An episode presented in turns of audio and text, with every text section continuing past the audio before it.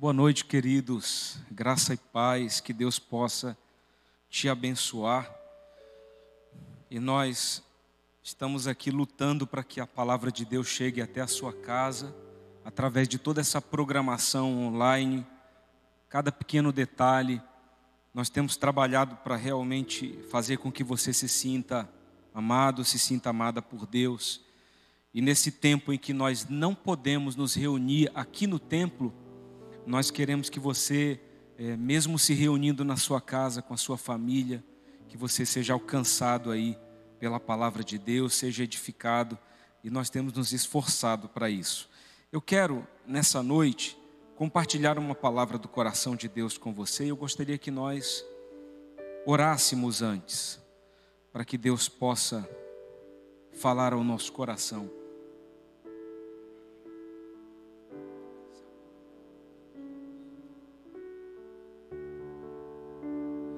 Aleluia. Graças a Deus. Senhor, fala conosco aqui na tua palavra.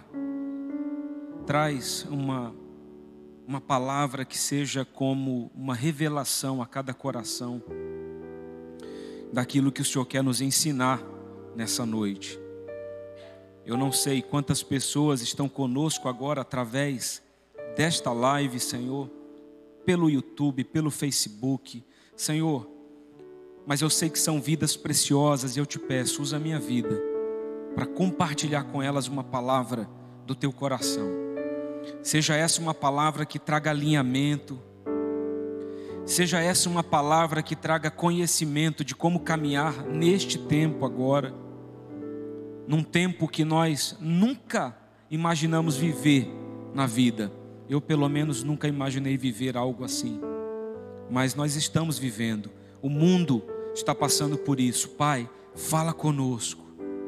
Eu sei que nisso tudo o Senhor tem propósito. O Senhor não criou o coronavírus, mas o Senhor está usando essa situação para realizar coisas no nosso coração, na humanidade, para despertar, para alinhar, para confrontar também. Pai, em nome de Jesus, fala conosco nessa noite e que possamos ser aqui ricamente, poderosamente abençoados em nome de Jesus. Ao final dessa palavra, eu peço que você fique até o final do culto.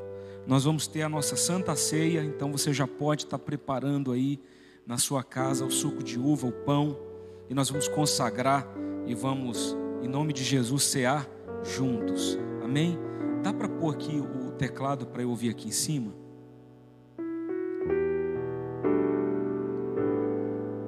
Aleluia queria, antes de começar a pregar, cantar uma canção com você. Chegou, obrigado, obrigado. Obrigado, Jesus. Ao único que é digno de receber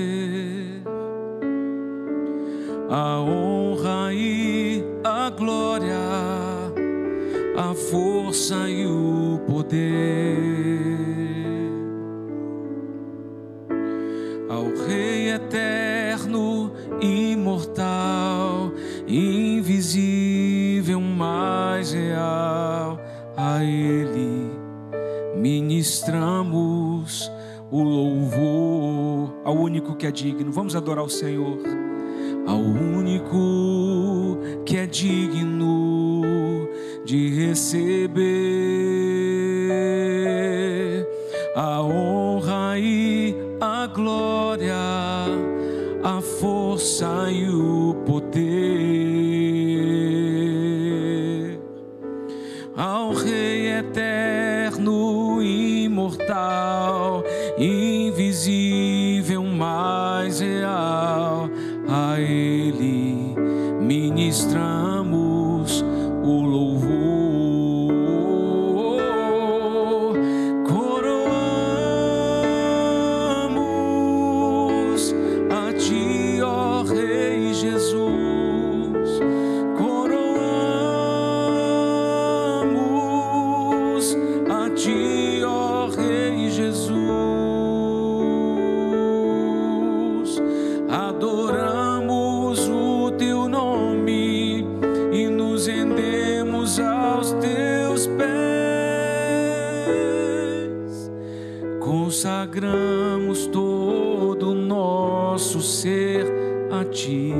nós coroamos o Senhor, Ele reina sobre nós.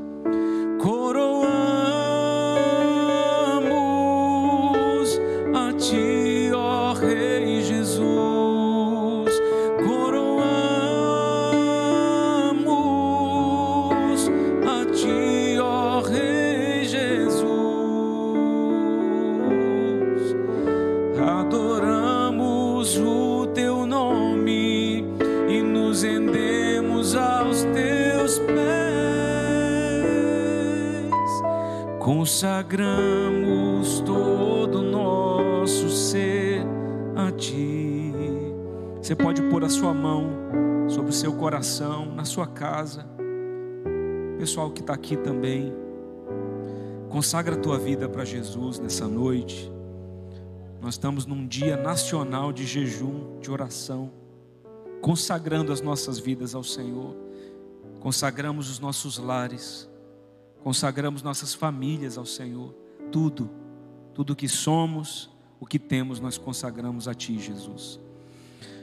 E nós sabemos e reconhecemos que o Senhor continua sendo Rei, que o Senhor continua reinando e vai continuar reinando sobre tudo e todos e sobre toda essa situação, em nome de Jesus.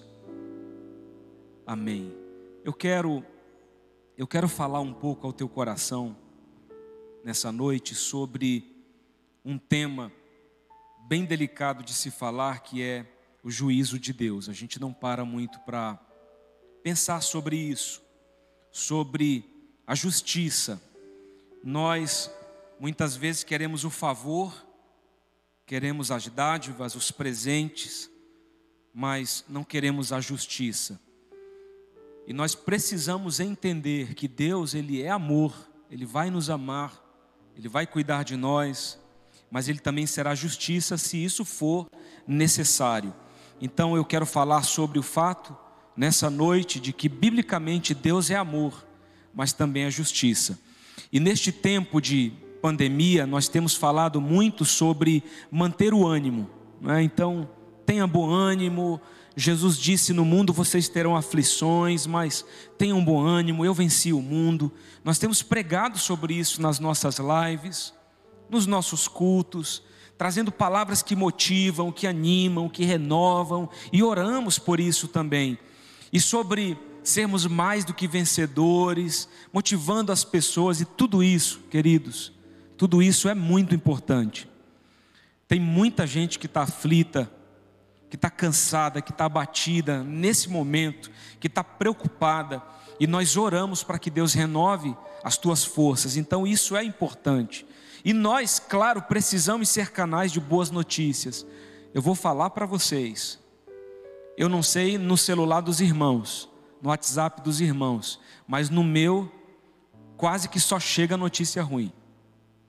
Se vem qualquer vídeo, qualquer mensagem, geralmente é sobre alguém que morreu, geralmente é sobre um caso que descobriram a mais, mas poucas pessoas transmitem notícias boas. Alguém foi curado, tá? o, o índice de contágio em determinado lugar está regredindo, Deus está agindo. Olha, poucas pessoas transmitem o que é bom. É como quando morre alguém. Todo mundo fica sabendo muito rápido, né? Você nem sabe como. Como é que você ficou sabendo? Chegou no meu celular, alguém me avisou que fulano morreu. Então, uma notícia ruim se espalha muito rapidamente. Então, quero te advertir sobre isso. Não reposta esse tipo de coisa. Não faz bem, não, não é bom, não edifica. Posta a palavra, declara a bênção de Deus. Então, isso é necessário, tá? Cuidado com essas más notícias. Tenham cuidado com aquilo que vocês estão deixando entrar através da sua televisão, através do seu celular. Então nós precisamos nesse tempo ser portadores de boas notícias. E você sabe que o evangelho é traduzido assim, são boas novas. Boas novas de salvação, boas novas de vida eterna, boas novas do Senhor. Mas, no entanto, nós precisamos observar o tempo em que estamos vivendo hoje. É um tempo atípico. É um tempo específico não é qualquer tempo, mas é um tempo especial. E precisamos também entender que a vida, ela é mais que vencer. e sim viver no centro da vontade de Deus. Então, esse pode ser um tempo, pode ser um tempo de, de um juízo de Deus sobre a terra. Deus pode estar usando tudo isso para mexer conosco. Irmãos, nós precisamos entender que Deus não criou o coronavírus, mas Ele pode estar usando isso. Quando o diabo é, visita Deus e Deus fala para ele: Viste o meu servo Jó, bom, fiel, temente. E Deus apenas ali apresenta o seu servo, mas o diabo vai até ele e diz: Olha, se nós tocarmos nele da maneira certa, ele vai se revelar não sendo a pessoa que você acha Deus que ele é. E Deus dá uma permissão tá, para que o diabo causasse algumas coisas na vida de Jó. E nós sabemos que no final de tudo, é, Jó foi aprovado e Deus fomentou no coração dele uma profundidade muito maior. Deus não, não matou a família de Jó, seus filhos, não destruiu com o seu gado, os seus bens, suas fazendas, mas Deus permitiu que aquilo acontecesse para que Jó passasse por aquela situação, fosse aprovado e assim se aprofundasse ainda mais em conhecimento. Tanto que ele diz: Senhor, eu achava que te conhecia, mas hoje, então eu achava, e os meus olhos, eu achava que eu te conhecia, mas hoje os meus olhos podem te ver, e eu não te conheço só de ouvir, eu te conheço de contigo andar. Eu acredito que esse é um tempo em que Deus está é, nos confrontando e agindo nas nossas vidas, para que nós possamos nos voltar para aquilo que é importante e, e voltar a, ao que foi perdido e o que é necessário na nossa vida. Então, precisamos entender que vencer nem sempre é ganhar, mas é caminhar no centro da vontade de Deus. E a gente precisa entender, pensando sobre o conceito de vitória, que o nosso conceito de vitória, o conceito de vitória do, do, dos seres humanos é o que? Ganhar. No entanto, dentro do conceito, conceito de vitória de Deus está a renúncia e a perda daquilo que não faz parte da sua vontade para nós.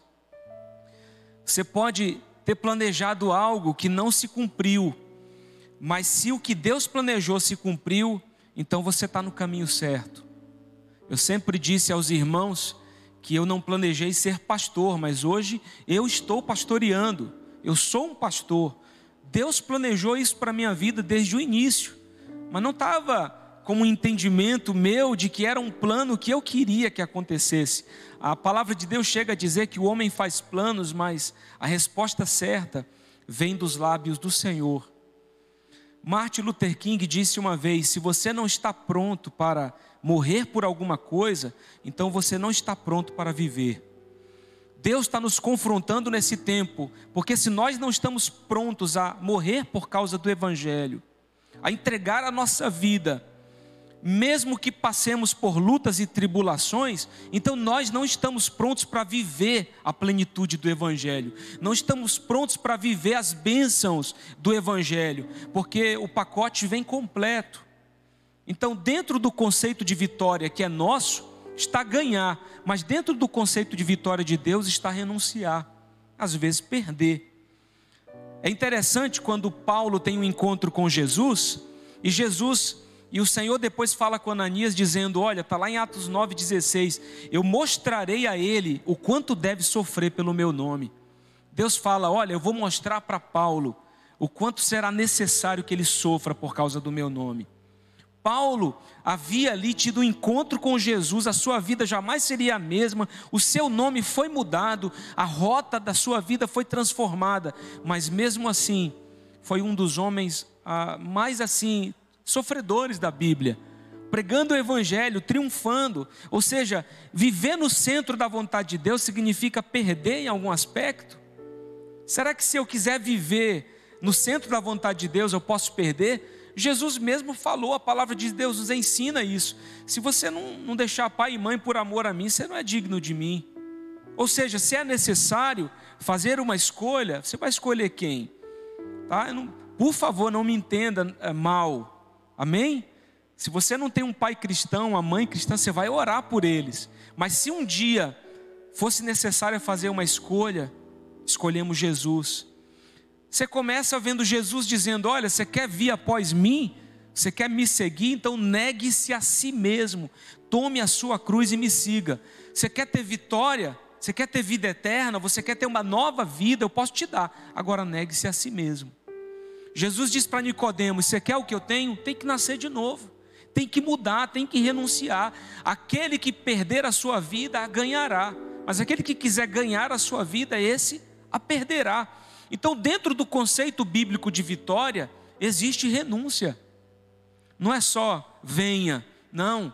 Eu preciso dar, eu preciso renunciar, eu preciso estar disposto a mudar. E diante de tudo que nós estamos vivendo, eu penso ser esse um tempo também de juízo sobre nós, um tempo de despertamento e de arrependimento. Muita gente prega contra a teologia da prosperidade, mas também acaba pregando a teologia da miséria. Não, irmãos. No Evangelho tem prosperidade, mas também tem renúncia. Nós precisamos encontrar o equilíbrio. Ninguém que quiser viver as coisas de Deus vai ficar com tudo que tem, vai continuar sendo a mesma pessoa, não. Aquele que se converte a Jesus, entrega a sua vida, a Bíblia diz que as coisas velhas se passam, tudo se faz novo. Eu sou nova criatura, mudou. O que ficou para trás ficou, eu sigo daqui para frente. É uma nova história, é um novo tempo, é um novo nascimento. Eu me tornei um bebê espiritual depois eu vou crescendo, como Paulo diz, vou passando de fase, vou deixando de ser menino, vou me tornando mais maduro, mais compreensivo em relação à palavra, às coisas de Deus. E aí eu era um menino, precisava ser conduzido por alguém o tempo inteiro. Se alguém não me discipula, eu me desvio. Mas de repente eu vou amadurecendo, daqui a pouco eu estou discipulando outros. Eu estou incentivando, eu estou influenciando outros. Então é uma caminhada de mudança constante, de renúncia. E Deus não criou o Covid-19, mas vamos pensar aqui no, nesse modus operandi de Deus.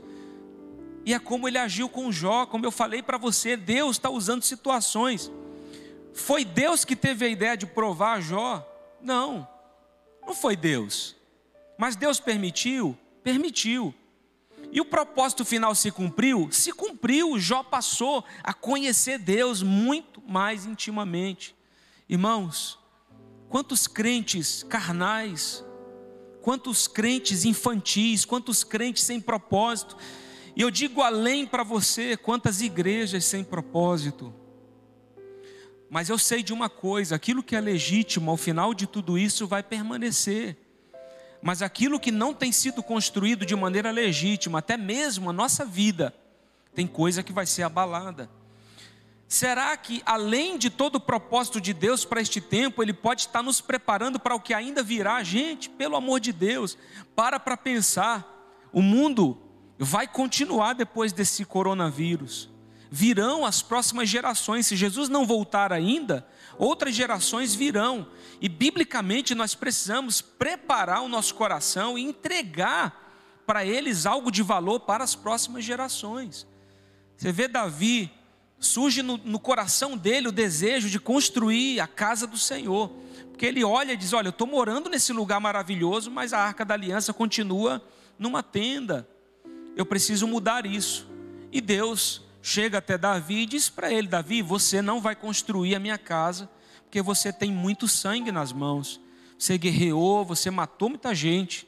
Agora, você vai ter um filho, Salomão e eu vou usar o teu filho, ele vai ser meu filho, eu serei com ele de uma maneira extraordinária. Prepara ele, Davi. E Davi, então, a Bíblia diz que prepara todo o material, tudo que é necessário. E é interessante que você vai ver lá no livro de 1 Crônicas, quando Davi chama Salomão e aconselha ele a como ele deveria fazer. E ele diz: Salomão, eu não pude construir porque Deus não permitiu, mas Deus me disse que é você que vai construir. Está aqui toda a matéria que você precisa. Queridos, Deus está sacudindo o mundo, mas esse, esse, esse sacudido de Deus, o que está acontecendo não é só por causa de mim e de você, é também, mas é por causa daqueles que virão se você for encontrar Jesus orando na Bíblia, você vai ver um Jesus que não orou só pelos que estavam vivos naquela época, mas ele disse: Eu oro por aqueles que ainda virão. e que precisarão conhecer isso aqui. Eu já oro por eles, Senhor. Eu oro pelos próximos que virão. Queridos, nós estamos sendo confrontados porque a igreja precisa mudar. Nós começamos a nos parecer demais com o mundo e as coisas precisam mudar naquilo que nós saímos do centro da vontade de Deus. Mas Deus está nos tocando também para que nós possamos preparar algo para as próximas gerações. O que que nós estamos preparando para os nossos filhos? O que que nós estamos preparando para aqueles que virão depois? Então, será que tem um propósito a mais nisso, pastor? Eu creio. Deus é amor, mas também justiça, e eu acredito que o juízo de Deus vem para nos realinhar com o seu coração. Gente, nós precisamos acordar, nos reposicionar, nos despertar, e para isso nós precisamos renunciar para vencer. Você é um crente que está em pecado, você está vivendo uma vida oculta, escondida. Que tipo de coisa tem aprisionado a tua vida, o teu coração? Nós precisamos nos arrepender desse pecado. Nós precisamos nos arrepender da forma como temos negligenciado a palavra de Deus, o nosso tempo devocional, o nosso tempo de oração, a nossa santidade a forma como temos feito as coisas para o Senhor, porque Deus é amor, mas também é justiça. E para não dizer que esta é uma, uma afirmação, ah, pastor, do Antigo Testamento, isso aí era o que acontecia lá para o Antigo Testamento. Eu escolhi textos do Novo Testamento, tá? Eu acredito que esses textos vão estar aparecendo para você aí na sua tela. Lucas 11, 42, a palavra de Deus diz assim: Ai de vocês, fariseus, porque dão a Deus o dízimo da hortelã, da ruda e de toda sorte de hortaliças, mas desprezam a justiça e o amor de Deus. Vocês deviam praticar estas coisas sem deixar de fazer aquelas. Deus está falando: olha, dar o dízimo é importante, ofertar é importante, mas não negligenciem o fato de que vocês também precisam ser santos de que vocês também precisam amar o próximo. Nunca se evidenciou tanto egoísmo quanto nessa época agora, mas também muito altruísmo. Agora mesmo, como o pastor Emerson disse, nós estamos numa parceria com a prefeitura que vai estar hospedando moradores de ruas, alojando, e nós estamos levantando alimentos e também calçados e toalhas, materiais de higiene pessoal para abençoar mas eu fui esses dias ao supermercado e não tinha mais álcool gel nas prateleiras. E na hora que eu estava lá, um repositor veio e colocou algumas garrafas de álcool gel. E na hora que eu fui pegar, antes de pegar, ele olhou para mim e disse assim: só são duas por compra. O senhor só pode pegar duas garrafas. Para ele fazer aquilo e ele não colocar todas as garrafas no, no, no, na prateleira, é porque as pessoas estão levando mais do que precisam e deixando outras que precisam sem ter. Tá? Então, nós precisamos acordar, nós precisamos despertar para esse tempo de que coisas precisam mudar no nosso coração.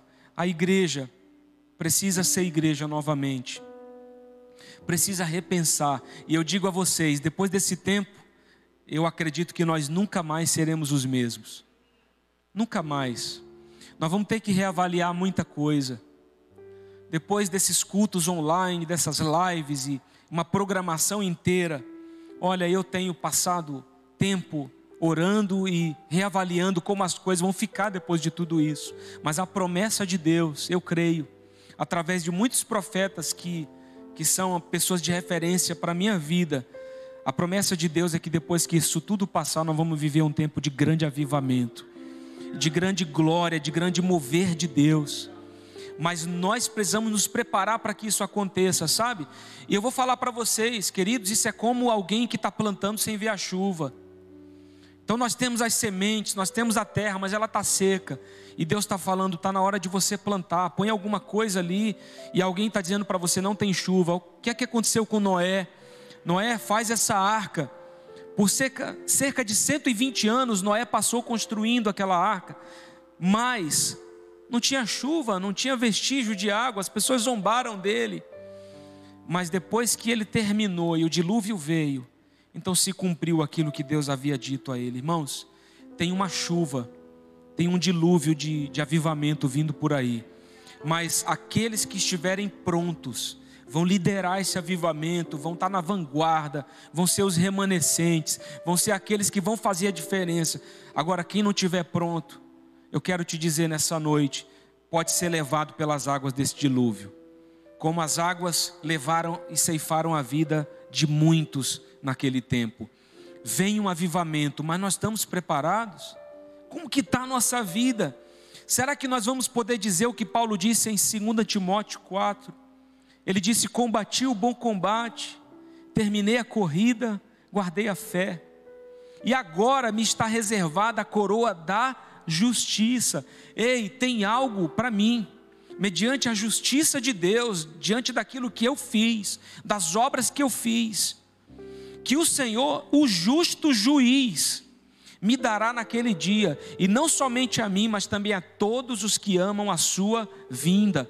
Paulo está falando assim: olha, se você ama a vinda, a volta de Jesus, se você realmente ama, você está fazendo o que a esse respeito? Porque, irmãos, quando nós amamos uma coisa, nós nos movemos, tá? Tem gente que ama o carro que tem, então ele lava o carro quase todo dia, ele passa cera, ele, ele cuida daquilo como se fosse a coisa mais importante da vida dele. Quando você ama alguém, você dá presentes, você faz alguma coisa para mostrar esse amor. E se nós amamos a vinda de Jesus, então por que, que a gente não lê a Bíblia? Por que, que a gente não ora? Por que, que a gente não jejua? Por que, que a gente não busca a face do Senhor? Por que, que no tempo em que nós tínhamos culto, as pessoas não vinham? E agora que nós só temos culto online, estão desesperadas. Por que, que não buscaram Jesus antes? Eu espero que isso não, não, não chegue a um momento em que não, não haja mais a chance de fazer isso, porque um dia vai acontecer. Mas hoje nós ainda temos a chance, ainda temos a escolha. Se você é santo, escolha se santificar mais ainda. Está no tempo de nós sermos sacudidos e de nós observarmos o nosso cristianismo. E graças a Deus, Deus é tão misericordioso, não é? E, e, Davi sabia disso, porque Davi comete um erro em contar o povo. Naquela época, Deus se ira contra Davi, manda um recado para ele e diz: Davi, o que é que você quer? Faz uma escolha. Eu te dou três opções sobre três tipos de castigo que eu vou te dar sobre o teu erro. Uma das opções era que Davi caísse nas mãos de Deus. E Davi pensa e diz: Senhor, eu escolho essa opção em que eu caio nas tuas mãos, porque eu sei que nas tuas mãos eu estou nas mãos de alguém que é misericordioso. Então, e, e Deus acaba tendo misericórdia de Davi realmente diante daquela prova. Agora, Deus, ele diz lá para nós em Deuteronômio 11, 26, ele diz: prestem atenção, hoje estou pondo diante de vocês a bênção e a maldição. Vocês terão bênção se obedecerem aos mandamentos do Senhor, seu Deus, que hoje lhes estou dando. Mas terão maldição se desobedecerem aos mandamentos do Senhor, o seu Deus, e se afastarem do caminho que hoje lhes ordeno para seguir deuses desconhecidos. Hoje, aqui já no capítulo 30 de Deuteronômio, a partir do versículo 19, diz: Invoco hoje os céus e a terra como testemunhas contra vocês, de que coloquei diante de vocês a vida e a morte, a bênção e a maldição. Agora escolham a vida. Você está do lado aí do seu marido, diz para ele: olha, amor, escolhe a vida hoje. Fala para tua esposa, para os teus filhos, para quem estiver perto de você, escolhe a vida. Escolham a vida, para que vocês e os seus filhos vivam Versículo 20: E para que vocês amem o Senhor, o seu Deus, ouçam a sua voz e se apeguem firmemente a Ele, pois o Senhor é a sua vida, e Ele lhes dará muitos anos na terra que jurou dar aos seus antepassados Abraão, Isaque e Jacó. O Senhor chega a nos dizer em Isaías 1,19: Se você ouvir a minha voz e obedecê-la, então eu vou fazer com que você coma do melhor dessa terra. Você entende que existe um ponto agora, aonde nós precisamos ouvir renunciar à nossa vontade e abraçar a vontade de Deus. Como que nós vamos decidir viver? E eu quero falar para vocês sobre a diferença entre castigo e juízo. Tem muita gente que confunde isso. Castigo é uma pena, uma punição que se inflige à pessoa sobre um erro, uma falta ou um crime. O juízo é o ato, o processo, o efeito de julgar, ou seja, um juiz ele julga para ver se há culpa e assim então liberar uma pena ou castigo. Então, nós estamos passando por um juízo de Deus e Ele está sondando os corações. Como que você está se portando nesse tempo? Você acredita que nós podemos estar debaixo desse juízo? Irmãos, eu estava num lugar onde eu vi algumas moças fazendo uma ligação para e dizendo: Olha, traz para mim uma máscara de oncinha. Eu quero a de oncinha tá? Mas se você tiver aquela rosinha, aquela azul com bolinha branca, então manda uma foto no meu WhatsApp que eu quero ver. Ah, eu gosto de máscara que chama atenção. Gente, eu vi aquelas mulheres falando aquilo, aí chega a foto no WhatsApp e elas começaram a dizer: "Ah, essa máscara aqui tá ali, essa rosa tá linda. Ah, eu gosto de máscara assim, chamativa." Você percebe que mesmo no meio de um tempo onde Alguém me atualiza quantas pessoas já perderam a vida por causa do Covid? Mais de 10. Quantas? Olha, alguém vai me dizer aqui, por favor. Mas milhares de pessoas já perderam a vida. Tem gente usando máscara como se fosse brinco, como se fosse um cordão, uma cor de batom. Eu quero que você entenda como. Hã? É sério isso? No mundo inteiro, morreram quase 70 mil pessoas, 68 mil pessoas. Meu Deus. Mas tem gente agora que não está pensando em algo tão terrível quanto, mas na cor da máscara que vai usar. Como se fosse fazer um passeio ou fosse ir a uma festa. Eu quero que você entenda com isso, com esse simples exemplo, como que está o coração das pessoas. Como que nós estamos fazendo as nossas escolhas você acredita que tudo que nós estamos vivendo é parte dos sinais da volta de Jesus? Eu acredito que sim. Biblicamente, meus irmãos, Jesus está voltando. Isso pode ser sim um sinal da sua volta. Não é uma questão profunda demais para que somente teólogos possam discuti-la, mas é apenas uma questão de observar a palavra de Deus. E a pergunta que fica para nós no culto de hoje é: podemos mudar isso. Nós podemos mudar o rumo das coisas. A outra pergunta é o que nós estávamos fazendo com as nossas vidas antes. Antes de tudo isso, como que nós estávamos vivendo, como a humanidade tem caminhado para que seja necessária uma sacudida tão grande quanto que nós estamos vivendo hoje. Esse vírus, queridos, ele é maldito, é maligno, tem ceifado a vida de pessoas, mas ele mudou tudo. E nós precisamos pensar em tudo isso também, como eu estou dizendo, parte de um juízo de Deus sobre as nações. E agora, todos nós estamos no mesmo barco, não importa se você é rico, se você é pobre, se você é negro ou branco, não importa. Você sabe que até os planos de saúde agora estão impedindo a quem tem plano de saúde de usar. Então, da última agora, a Unimed bloqueou até os, os exames de sangue, urina, porque disse que está se voltando totalmente para o coronavírus. Eu, eu não acho que justifique, mas nós temos todos no mesmo barco. Agora, se você tem plano, não importa. Se você não tem, você vai para o mesmo lugar. Você vai ter que ser atendido pelas mesmas pessoas. Você sabe que esse eh, vírus tão pequeno, mas tão maligno, nos, nos nivelou. Tá? Esse vírus está nos fazendo repensar as coisas, a volta da convivência familiar. Tem gente que está dizendo, pelo amor de Deus, Senhor, leve esse vírus que eu não aguento mais ficar com a minha família em casa. Pastor, ora por mim que a minha família, é, é, é, esse vírus é muito maligno. Não é, é que o vírus revelou corações. Tá? Revelou que tem gente que não sabe mais conviver com a família. Porque é difícil mesmo ficar recluso dentro de casa. Vai ter atrito, mas tem gente que está brigando demais, porque não sabe mais conviver.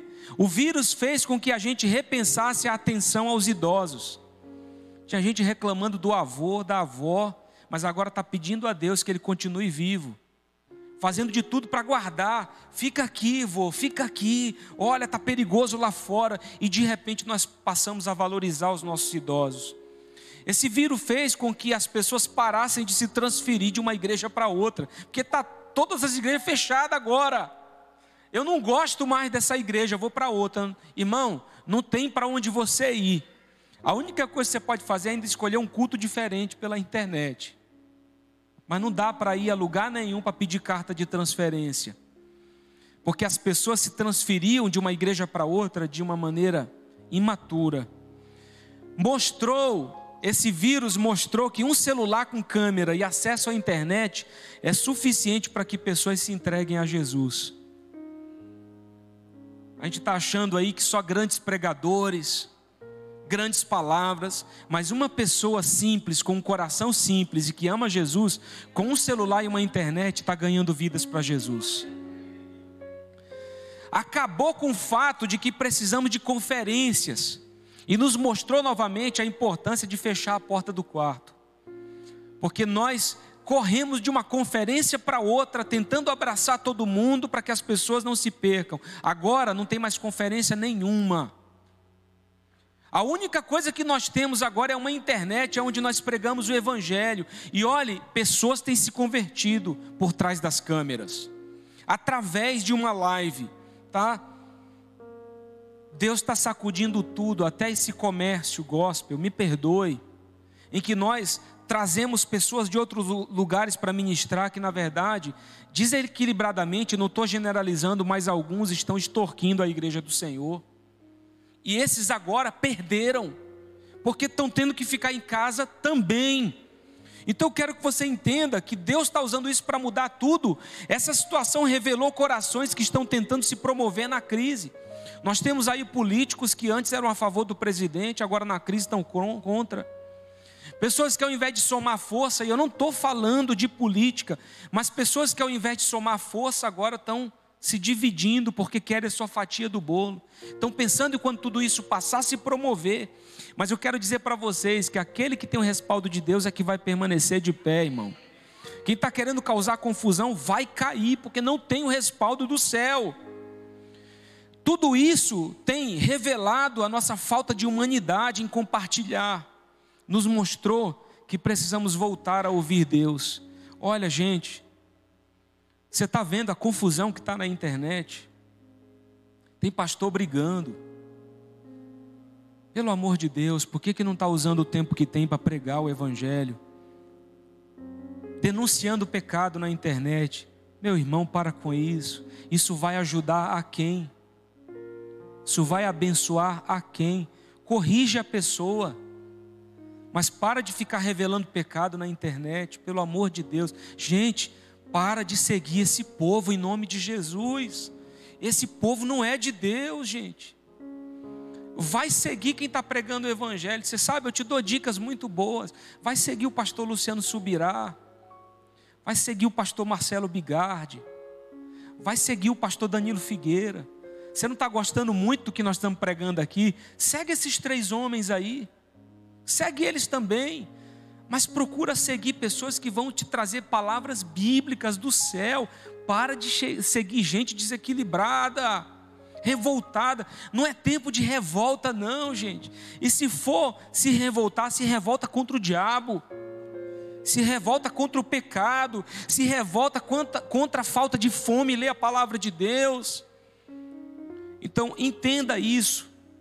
E para o que mais Deus está chamando a nossa atenção, em particular eu pergunto para você: o que você tem aprendido com tudo isso?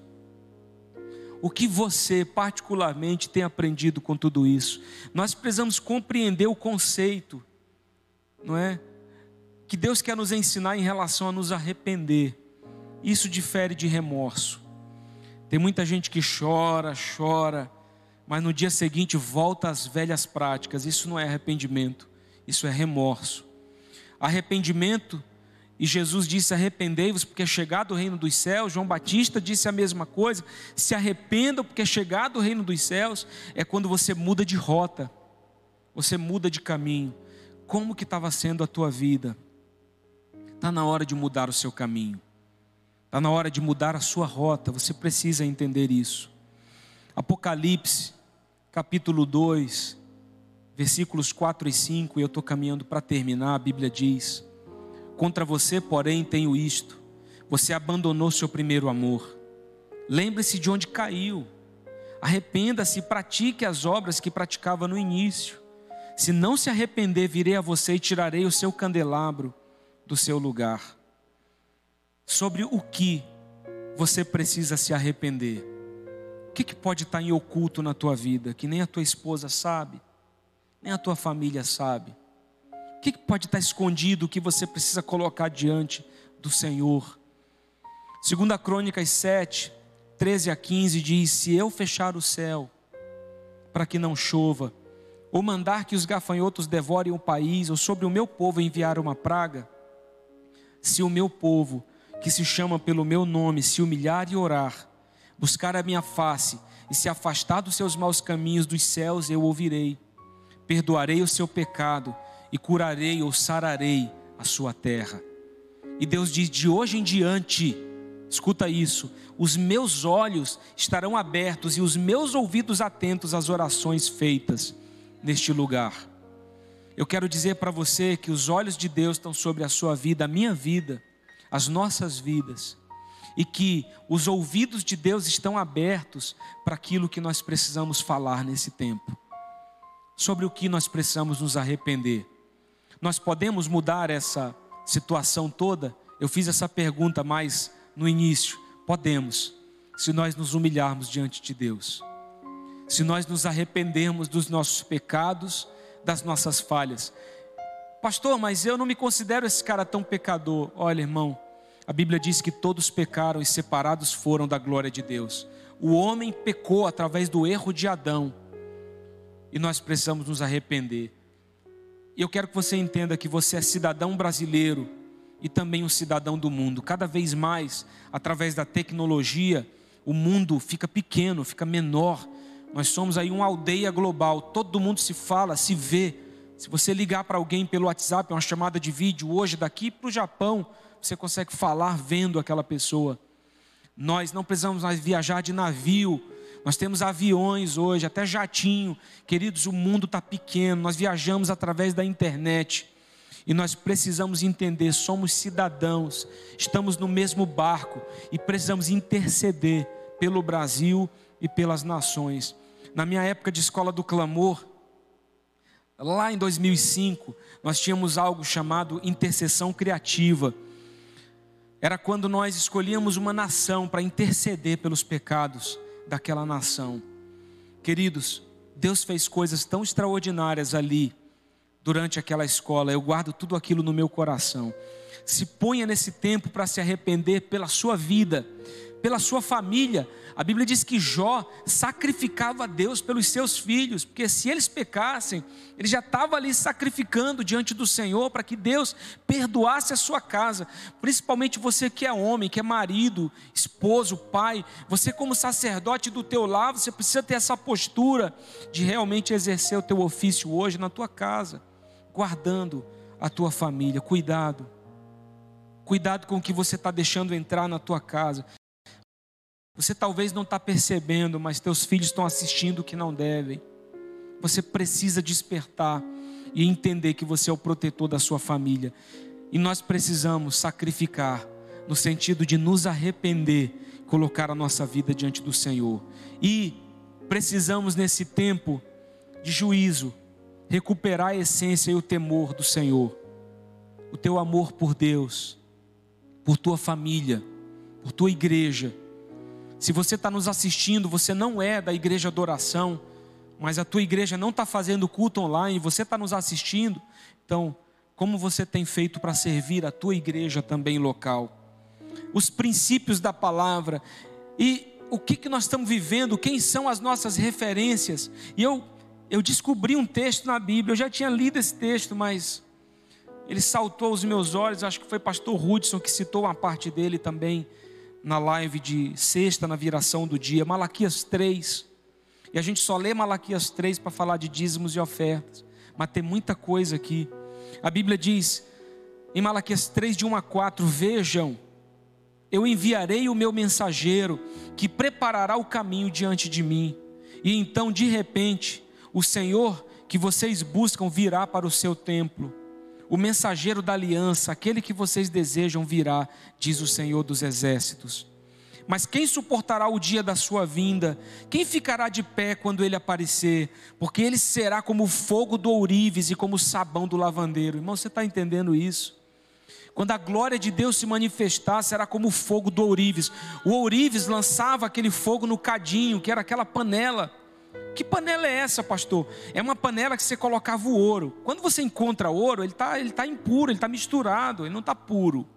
Tá? Então, o ourives coloca naquela panela, incide um fogo sobre ela, até que aquele ouro derrete, e o que é impuro é, sobe, ele, ele se destaca. Então, o ourives tira a impureza.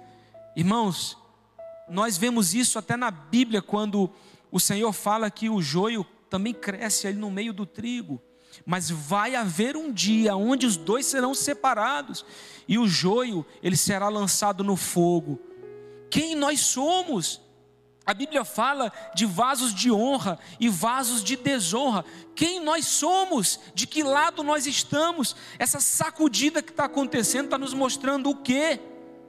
As pessoas estão te procurando hoje para ouvir de Deus, porque o mundo está desesperado, as pessoas estão aflitas, irmão. Até quem não era cristão, até ateu está pedindo oração hoje. Ora por mim, que a coisa está difícil, está uma luta tremenda. As pessoas estão vendo você como referência, ou elas estão se afastando de você? A Bíblia continua dizendo que nós seremos como, eh, será como o sabão do lavandeiro, é lavando sabe, tirando a sujeira. Isso vai fazer e está fazendo Deus.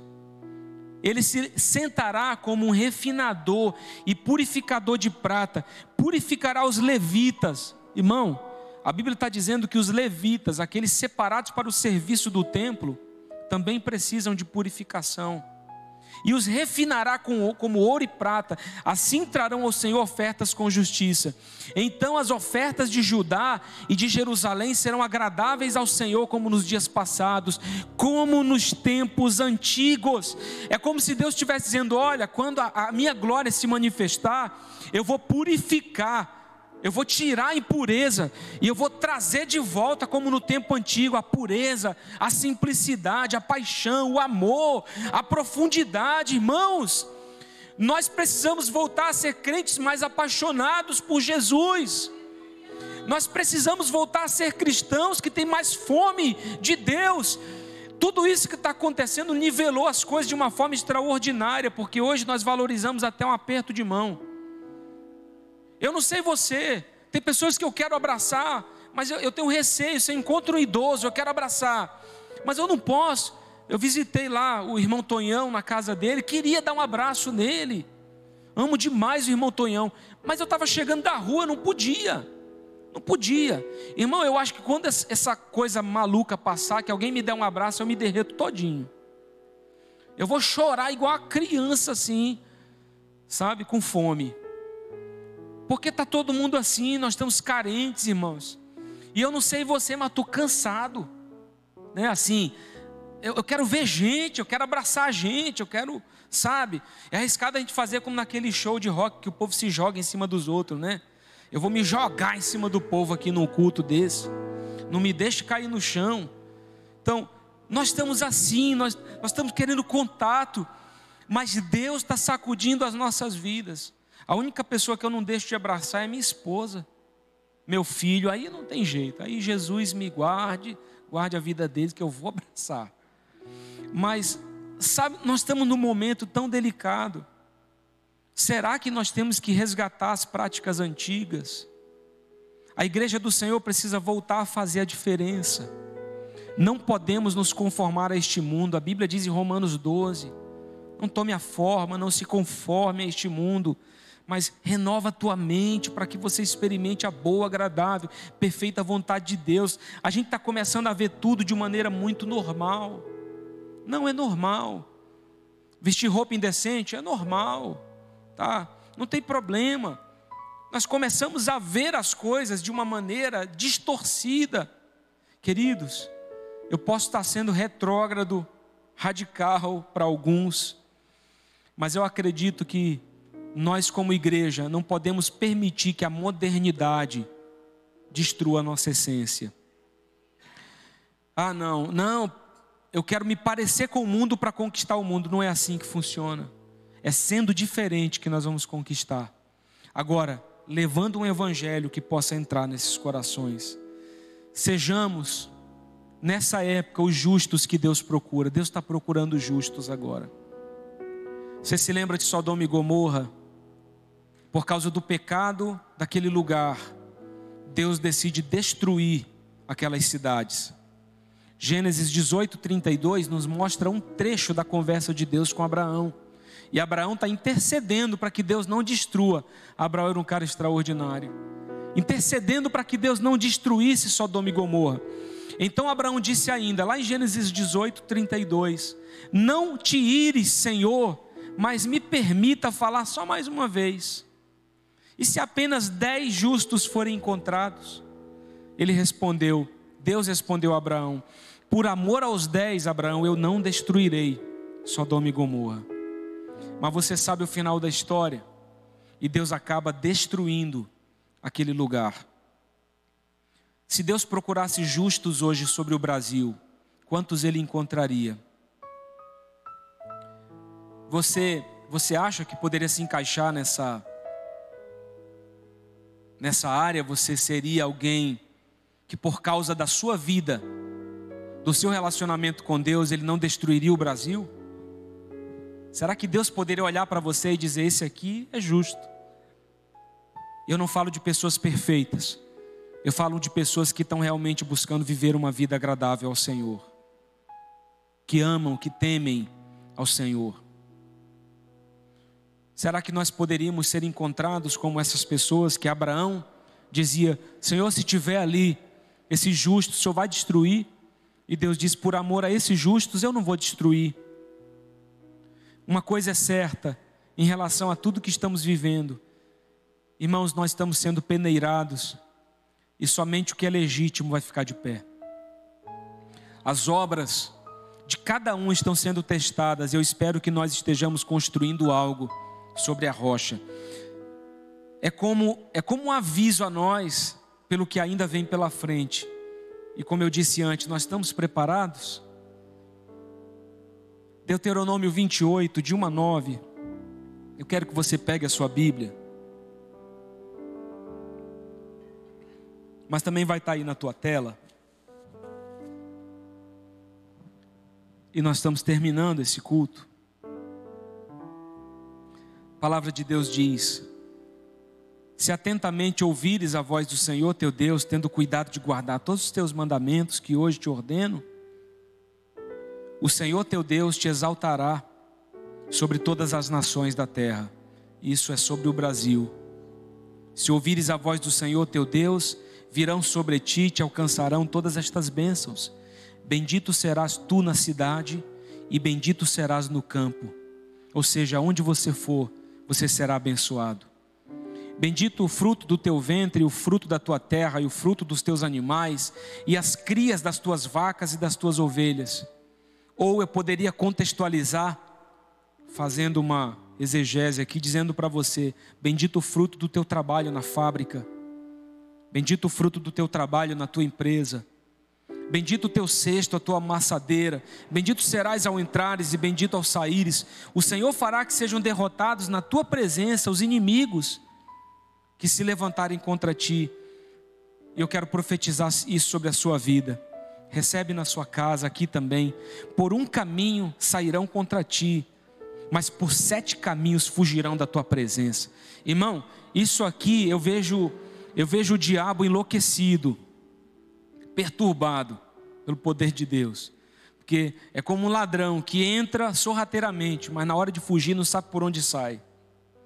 Então, ele pode vir por um caminho, mas por sete eles vão fugir de cada um de nós. O Senhor determinará que a bênção esteja nos teus celeiros e em tudo que colocares a mão, e te abençoará na terra que te dá o Senhor teu Deus. Como Hudson disse, mesmo num tempo difícil, Deus vai nos fazer prosperar. Deus vai nos guardar, como guardou o seu povo ali, diante daquelas pragas no Egito. Deus vai guardar o nosso povo, meus irmãos. Nós vamos prosperar até no meio de toda essa crise. O Senhor te constituirá para si em povo santo, como te tem jurado, quando guardares os mandamentos do Senhor teu Deus e andares nos seus caminhos. Se você andar nos caminhos de Deus, então Deus vai te abençoar de uma maneira extraordinária.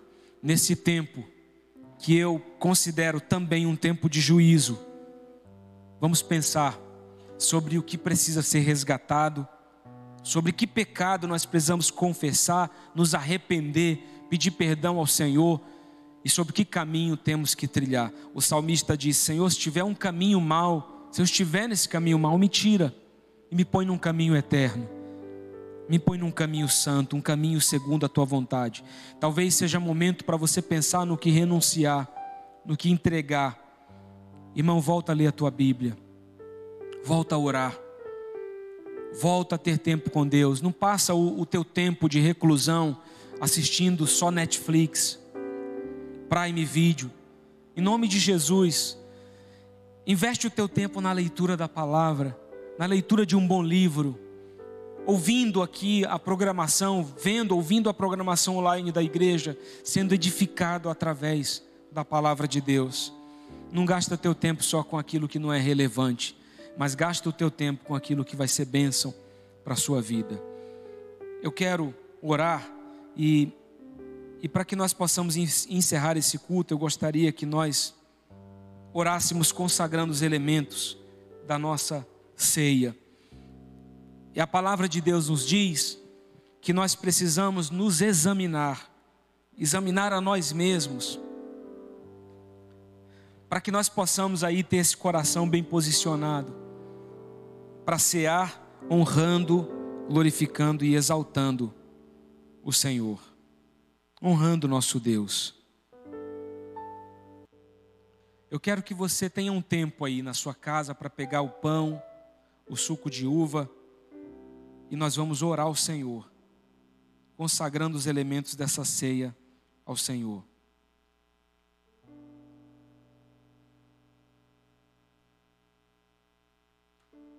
Primeira Coríntios 11, 23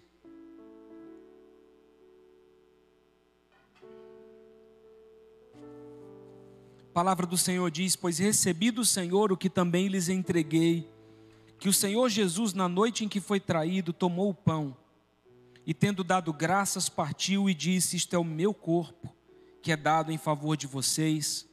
Façam isto em memória de mim. Da mesma forma, depois da ceia, ele tomou o cálice e disse: Este cálice é a nova aliança no meu sangue. Façam isto sempre que o beberem em memória de mim.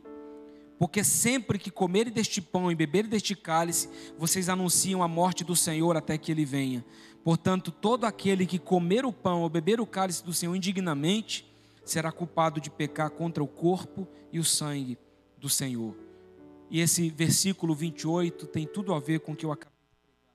Examine-se o homem a si mesmo. Examina a tua vida. Então coma do pão e beba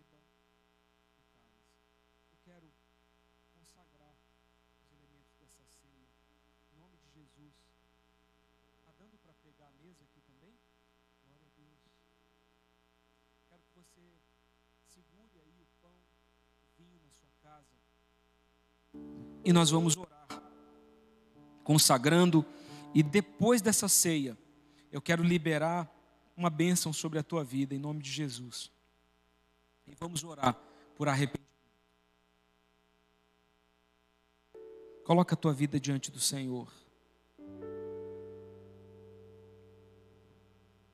Oh Senhor, colocamos a nossa vida diante da tua presença. Eu me uno a cada um que se encontra agora na sua casa, no seu lar, me vendo pelo computador, celular, televisão. Alcança lá cada uma dessas pessoas, Pai. Nós nos colocamos diante da tua presença, nos arrependendo dos nossos pecados. Quantas coisas nós temos feito e praticado, e diante de toda essa crise mundial, só agora nós estamos observando isso. Só agora nós estamos observando o fato de que temos dado pouco valor àquilo que realmente importa. Quantas pessoas que diziam: Eu não posso conviver com a minha família porque não tenho tempo, e agora tudo que a maioria tem é tempo em casa, e está precisando rever tudo na sua vida. Quantos diziam: Não tenho tempo para orar, nem para ler a Bíblia, agora tem tempo em casa, mas mesmo assim gasta todo esse tempo na frente de uma televisão e não lê um, um versículo bíblico. E nós acabamos constatando que não era falta do tempo, era falta de prioridade e amor no coração, era falta de, de fome pela palavra do Senhor. Pai, que nesse tempo o Senhor age em nossas vidas para que possamos viver um cristianismo puro e simples, autêntico, verdadeiro, profundo, íntimo, em nome de Jesus. Nós pedimos perdão por nossas falhas, por nossos pecados, examinando o nosso próprio coração e a nossa vida. Pai, eu quero consagrar os elementos dessa ceia, em nome de Jesus, o pão que aqui representa o, o corpo de Jesus, que foi afligido, foi ferido por nós. A tua palavra diz que por causa dessas feridas é que nós fomos sarados. Aleluia. Graças a Deus. Graças a Deus. Nós consagramos o suco de uva que representa o sangue de Jesus, que foi derramado na cruz do Calvário por nós. E através desse sangue nós somos lavados e redimidos dos nossos pecados. Jesus, obrigado.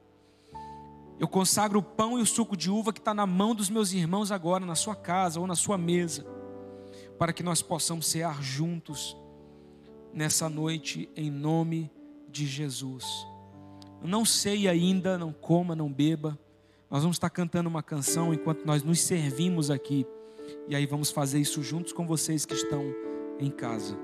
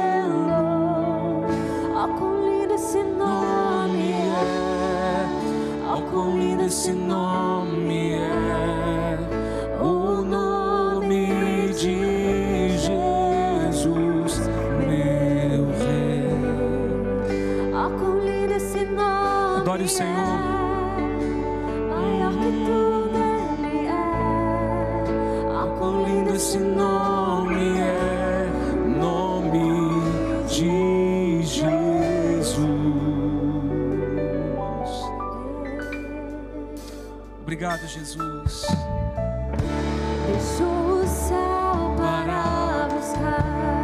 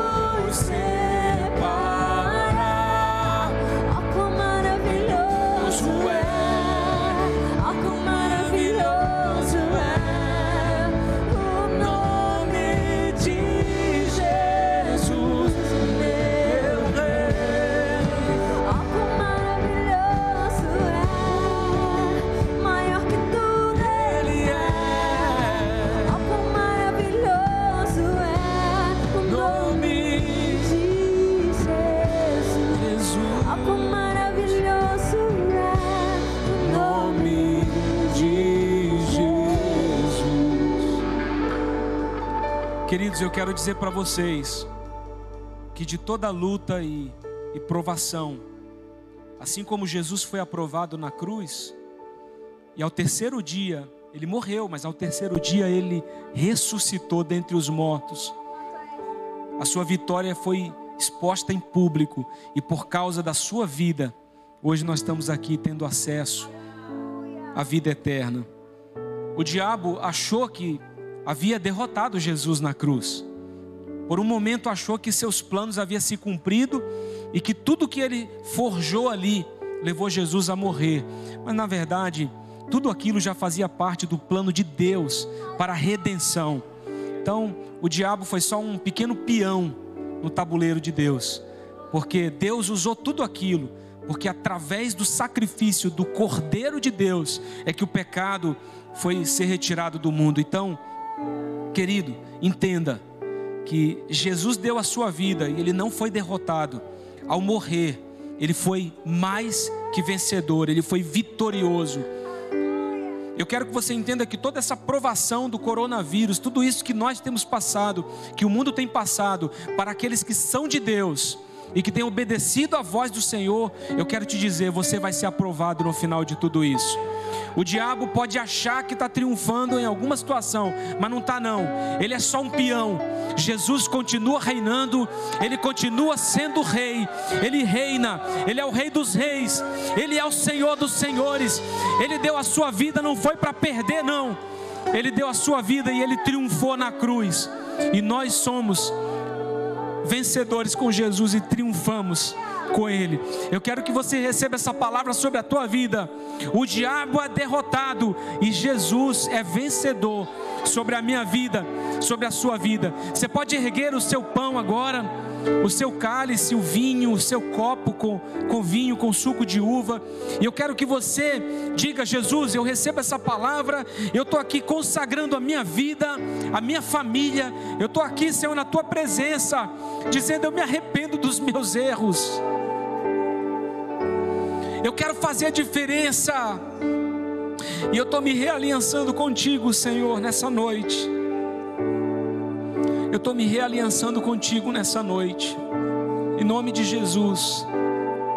Senhor, está aqui o cálice do pacto da nova aliança, através do sangue que foi derramado através do sacrifício que foi feito, o véu do templo se rasgou, num sinal de que nós poderíamos ter acesso ao trono de Deus ao Santo dos Santos. E hoje, Senhor, humildemente nós nos colocamos diante da tua presença, reconhecendo que Jesus Cristo reina, que o Senhor venceu na cruz do Calvário há milhares de anos atrás, e que essa vitória nos alcança até essa noite e alcançará as próximas gerações, Senhor.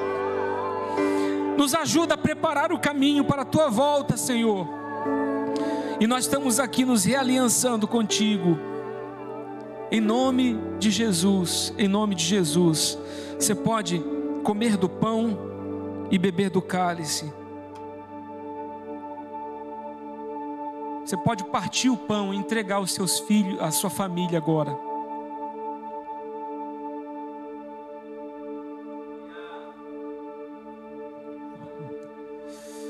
Oh, aleluia. A morte venceste.